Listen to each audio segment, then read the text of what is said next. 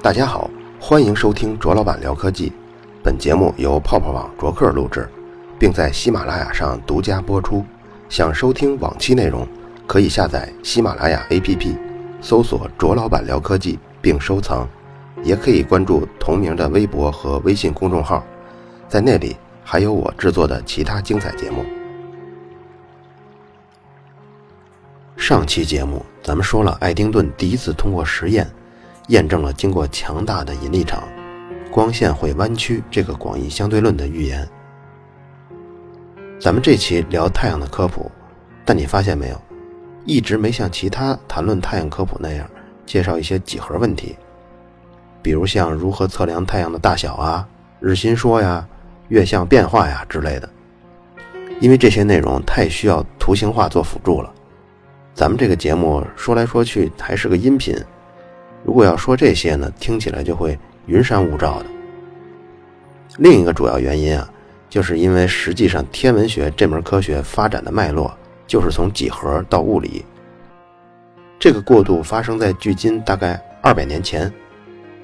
你感觉好像挺遥远的，但距今五千五百年的古巴比伦人，可就在用几何方式记录天空、研究天空了。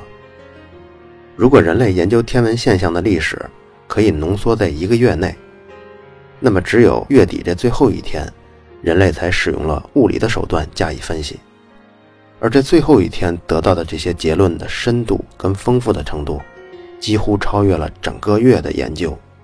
当然，不止天文学是这样的，很多学科都是在最近二百年走上了爆发式的增长。研究太阳最困难的两点，一个是它太远，二一个是它太热。它表面温度就已经可以使目前已知的所有物质直接气化，更别提能知道它内部的情况了。研究地球，我们可以给大地钻个窟窿。你比如前美国副总统阿尔戈尔带领团队做的这个全球变暖的研究的时候，当时收集了一组很有价值的数据，就是三千年以来全球大气中二氧化碳含量的变化。那你说这怎么得到的呢？他们就是去了南极，在冰层中钻了一个一千多米厚的窟窿，然后把这个冰柱收集起来。因为冰层是逐渐逐渐变厚的，越往下的冰就是越古老的冰，里面包含的那个气泡呢，就可以测量那个年代大气中的二氧化碳的含量。但太阳，你要想给它做个窟窿，那就不可能了。一八三五年，法国哲学家孔德预言，人类永远也不可能了解太阳跟星星的化学组成。有个定语要加在这位哲学家面前，就是实证主义哲学创始人。幸运的是，和很多其他哲学家曾经发表过的有关科学的高论（这高论带引号啊），有关科学的高论一样，孔德的预言很快就破灭了，因为太阳虽然很远。但从它的阳光中，我们可以得到非常丰富的信息。可能有些人听出来这段评论是对孔德的一些讽刺啊。这里呢，咱们就来拐个弯说说科学哲学这个哲学分支。以下呢，咱们都把科学哲学简称为哲学。历史上，哲学曾经对科学的发展起过重要的作用。一些科学家甚至本身也是哲学家。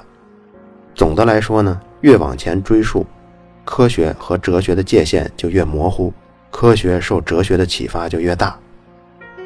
但另一方面，离近代越近，哲学对科学的影响就越弱。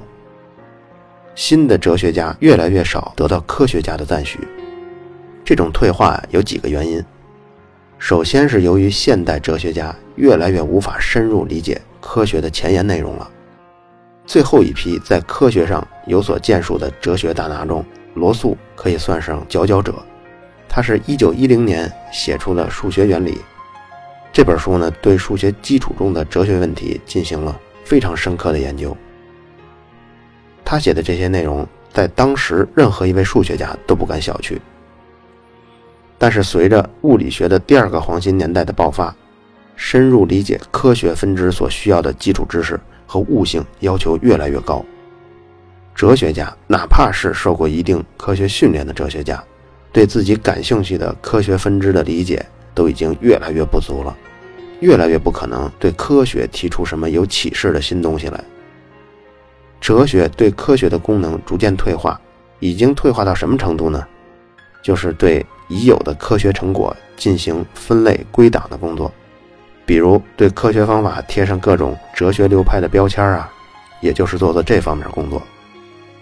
刚才我说的这个观点，在世界各地的学术界，尤其是欧美发达国家的学术界被广泛认同。而我们从小在课堂里听到的老师说的那种，哲学是具体科学的概括跟总结，哲学高于科学这种论调，在我看来就是带有酸酸的宗教色彩的一种呐喊。如果谈了科学，那就让我们从最具体的问题谈起。不必掺杂其他所谓的什么哲学思想。当然，这个评论啊，仅限于科学哲学这个分支对科学的关系。哲学作为一门学科，在其他方面还是有它的存在价值的。好，我们回到故事。其实早在孔德说那句话“人类不可能了解太阳的组成成分”这句话前二十年，能分析出太阳化学成分的设备就已经诞生了。只不过那时候人们还没有意识到可以用它来分析太阳，这就是德国人弗朗和费发明的光谱仪。直接说光谱仪啊，可能很多人都觉得太复杂。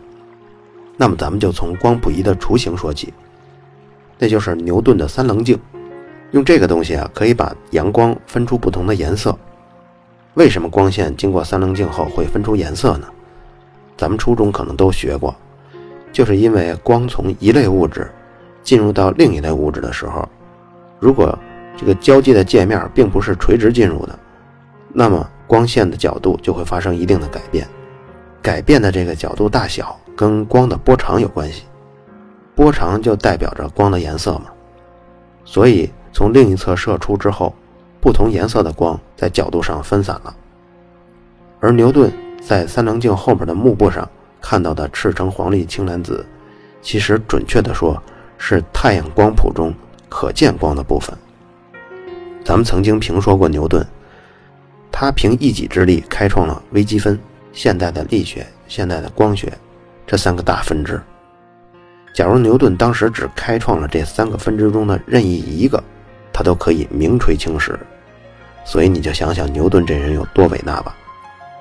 虽然我们在初中的时候就背下了牛顿力学的那个三个定律，而且好像用起来得心应手，其实啊，那是教科书中对牛顿力学部分结论的简化再简化。如果你感兴趣，可以去图书馆借一本牛顿的《自然哲学的数学原理》，这是书名，你可以看看这本书。这本书中对每一个问题的观察、测量、世界观方面的论证。数学方面的证明，而且里面大量运用了微积分的工具，最终才总结出咱们初中说的那三个定律。所以牛顿的伟大，可能在我们应试教育中逐渐的被削弱了很多很多。咱们回到牛顿的分光镜，不同颜色的光被从阳光中识别出来了，这部分呢是可见光，可见光的能量占据阳光中的百分之四十三。波长比红光还长的呢，就是红外光。红外光占阳光能量中的百分之五十。你看这个可见光加上红外光，这都属于波长较长的这一部分光，就已经占到阳光中能量的百分之九十三了。波长比紫光短的，也就是我们现在需要在夏天格外防护的，不要把皮肤晒伤的这部分紫外光。只占太阳能量中的百分之七。今年夏天啊可能会非常非常热，比如说你夏天要骑车，或者说要去户外运动，怎么着才不会被阳光晒得满头大汗呢？注意啊，我说的不是被太阳晒伤，我说的是尽量采取一些降温的措施。那你就要选择对红外光和对可见光反射率高的透气的衣服覆盖在身体表面。什么对可见光反射率高呢？因为这部分我们人眼就可以判断了，白色嘛，因为它能反射各种颜色的光。如果你要是穿黑色衣服呢，起码对可见光的反射率就很低了。于是阳光中百分之四十三能量的这个可见光，基本上就都被你吸收了。要想凉快啊，还有一部分就是占总能量百分之五十的这个红外光。不过不幸的是，普通的衣服面料中对红外光的反射都很差。那什么东西对红外光反射比较高呢？一般来说啊，就是高载流子浓度的材料对红外光反射特别高。高载流子是什么？其实你就可以理解成是高电导率的材料。通俗来说就是导体，比如各种金属。金银铜铝，还有一些半导体，通过掺杂也可以得到较高的载流子浓度。当然，这些都不是衣服的面料。那你说，我以后买车啊，为了夏天可以让车内的温度低一些，让空调的效果好一些，是不是可以买白车呀？白车就会好很多吧？其实也不是，白色倒确实可以反射不少可见光，但对于反射来说啊，只有表面那一层可以被光接触到的那个，才对吸收跟反射有关系。车辆表面可不是金属，是车漆。这东西什么材料、电导率啊多少啊，咱们都没研究过。但从夏天手摸上去的感觉判断啊，应该载流子的浓度可能不高。为什么这么说呢？因为还是挺烫手的。所以这个白漆呢，只能保证它吸收的可见光少。对于红外光来说呢，你没法判断。当然，再怎么着呢，它也比涂黑漆要凉快一些。如果你要把车漆都刮掉，完全露出金属，尤其是闪着那个金属光泽的那个金属，那样的话呢，就对可见光跟红外光反射率就都非常高了。有时候呢，可以达到反射率百分之九十以上。不过，这个金属如果暴露在空气中过久啊，一旦被氧化，颜色也就变暗了。对可见光的吸收率呢也就增加了，而且氧化以后电导率也下降，对红外光的吸收也增加了，那对降温也就没什么用了。好了，说着说着又拐弯拐大发了，因为我是无车一族，每天骑摩托，今年呢我预测应该又是一个有温度记录以来人类历史最高温，所以从四月底以后我这精神有点紧张，我把所有的这个白色衣服都买了一遍。咱们说回来，牛顿当时对光学的贡献是突破性质的。后续一百多年的科学家，都在他开创的这门学科中细化他的成果，就从分光镜中找出更多的颜色，细化这些颜色的特征啊，等等等等。直到牛顿做出分光镜一百四十年后，就是一八零二年，才有一名医生发现了一缕不同的色彩——黑色。因为时间过了一百四十多年，光学的设备、镜片打磨这些技术已经远远超过牛顿那个时代了，所以颜色可以区分的越来越细。这个医生呢，叫沃拉斯顿，他就发现，在原来熟悉的彩虹一样的光谱中啊，有几条很细很细的黑线，或者说是暗线。当时沃拉斯顿认为，这可能就是不同颜色之间的分界线吧。因为当时他发现的也就那么几条，而我们对这种颜色的概念，也就是红橙黄绿青蓝紫嘛，也是这么几个，所以两者呢还算是对应的，就产生了这种概念啊，就是颜色之间的分割线。不过这些看起来不起眼的黑线，已经让他站在了一座巨大的冰山上，冰山露出水面的只有一点点百分之九十的体积都在水下呢。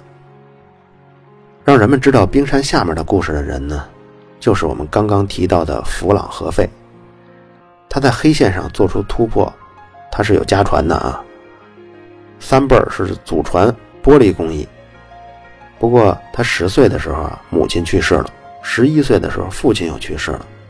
十一岁之后就只能给人家当童工，干什么童工呢？他就十一岁就替一个镜片制作商做学徒，来勉强维持生计。这个苦人啊，也有苦尽甘来的那一天。他给人家当了三年的学徒，有一天他住的这个贫民窟楼塌了，然后他就被人从这个废墟中救出来了。哎，你看大难不死吧，必有后福。就在他被救出来的时候，当时经过现场的一个人，叫马克西米利安一世，哎，你就听这名字一世，什么意思？这个人五年后就当了巴伐利亚王国的国王。这个马克西米利安呢，看到这孩子就特别惨，然后就资助他。巴伐利亚王国啊，可能听着有点陌生。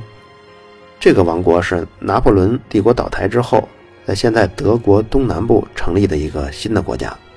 第一任国王就是刚才咱们说这个马克西米利安一世。上台后呢，他制定的这个行政结构、设立的上议院、下议院这套制度，一直到今天德国都在沿用，所以他也算一个卓有成就的政治家吧。这个马克西米利安资助弗朗和费的这事儿呢，就有点像咱们当年汶川地震吧，然后总理去视察。发现有个孩子从废墟中被救出来了，一问父母双亡，然后一直给人家当学徒，同情他，然后就亲自资助他上学生活，你说那还错得了吗？所以这个弗朗和费一下就从学徒进了学校，然后考进了大学。二十四岁的时候，他就已经是光学方面的人才了，自此呢走上了科学的大道。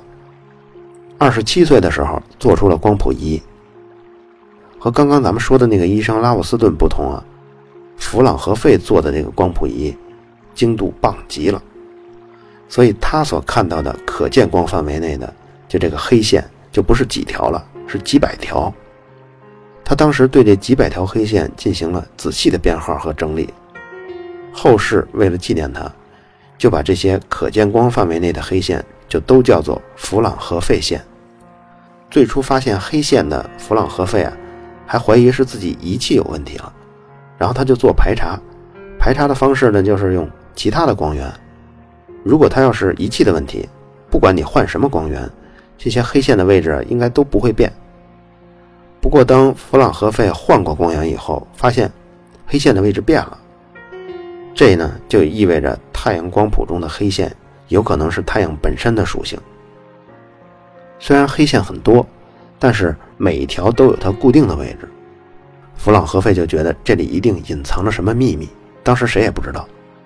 而且这种局面维持了四十多年，在这四十多年里，那个最不靠谱的哲学家孔德去世了，做粗糙的光谱仪的拉沃斯顿去世了，甚至连弗朗和费都去世了。四十年后，解密的时刻到了，一八五九年，这就是咱们。二次鸦片战争中的时候啊，两个德国人在光谱黑线上做了重大的推进。一个是化学家本生，可能大家在化学实验课时候都用过本生灯吧？这个灯呢，就是为了纪念他。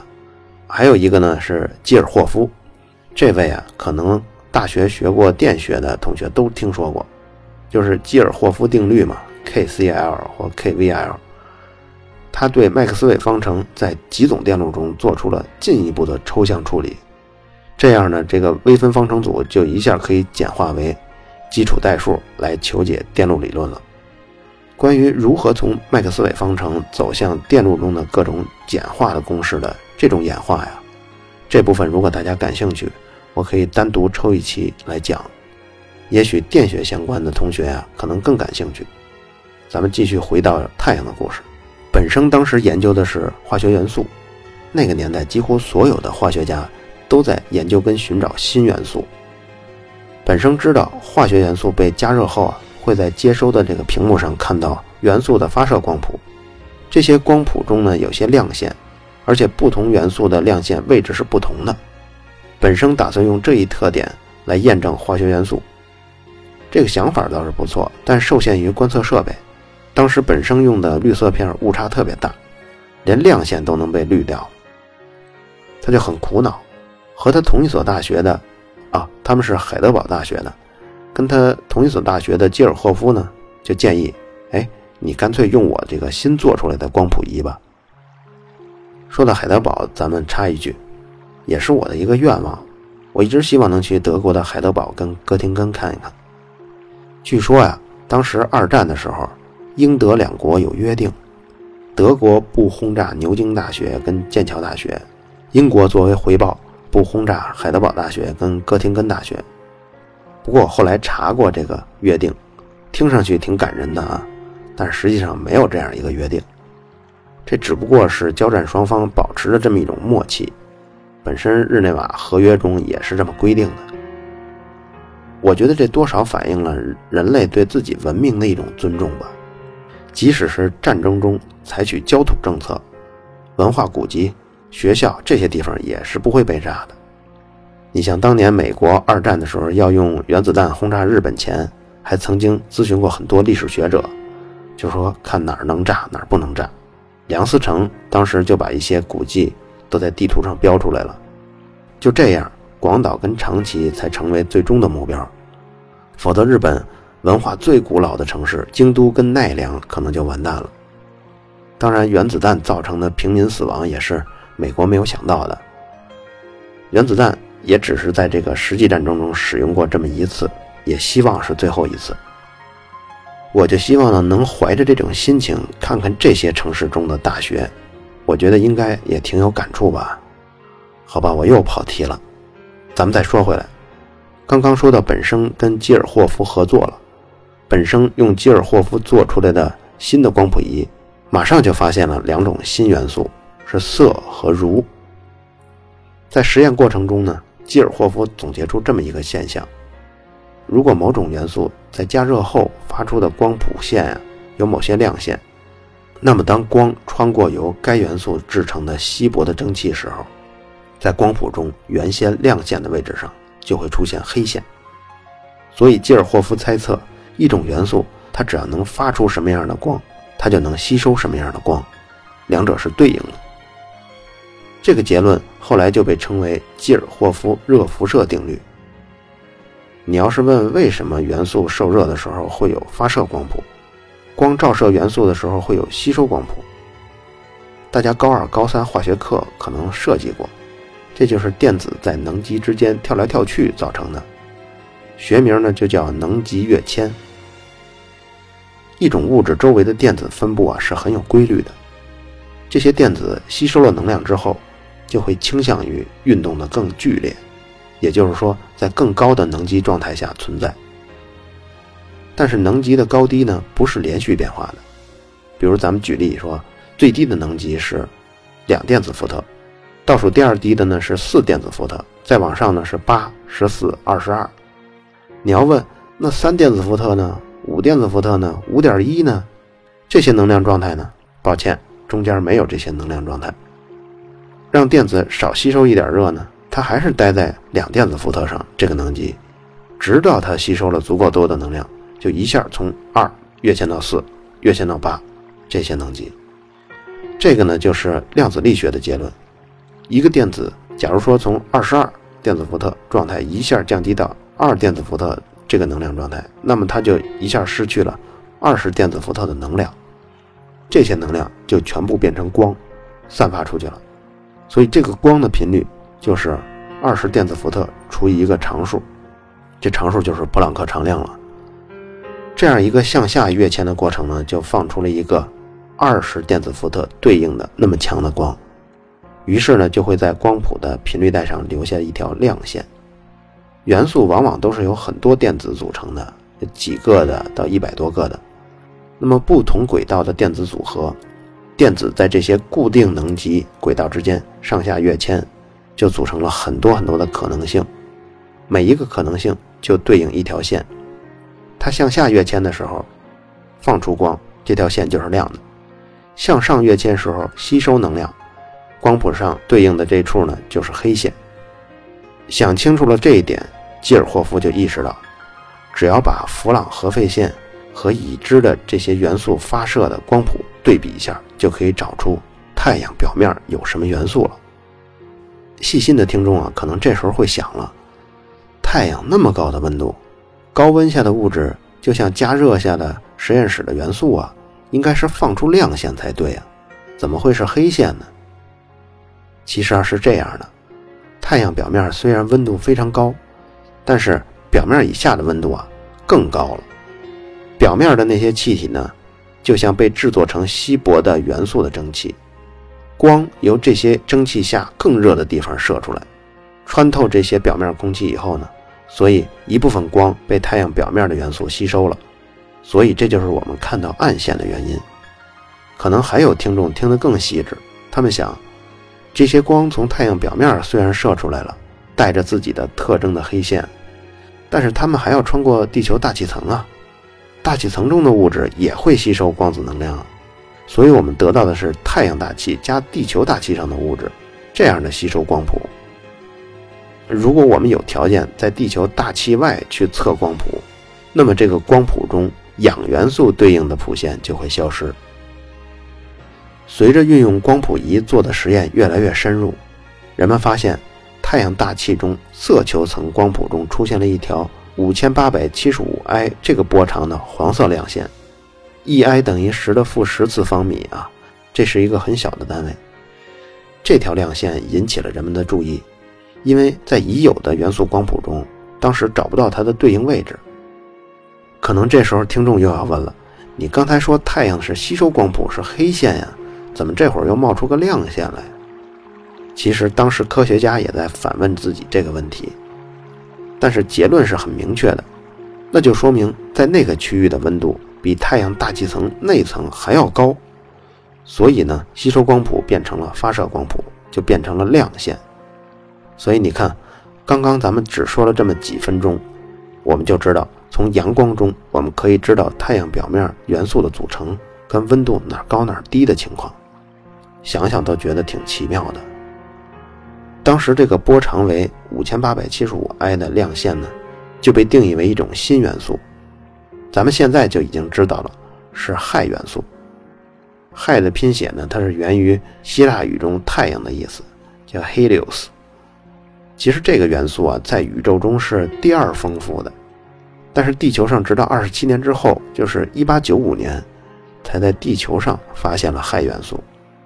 以至于当时天文学家也表示，即使我们能跑到太阳上去，把一些太阳上的物质拿回地球的实验室来研究，也不会比用光谱仪得到的结果更加精确。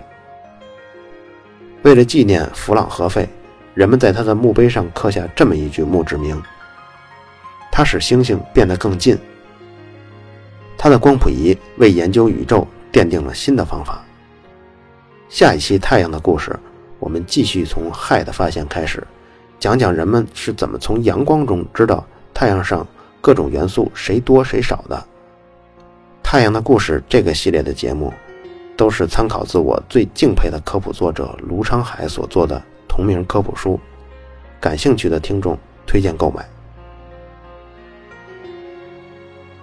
好了，以上就是本期卓老板聊科技，在同名的微博和微信公众号历史消息中。还有其他更精彩的内容，期待您的关注。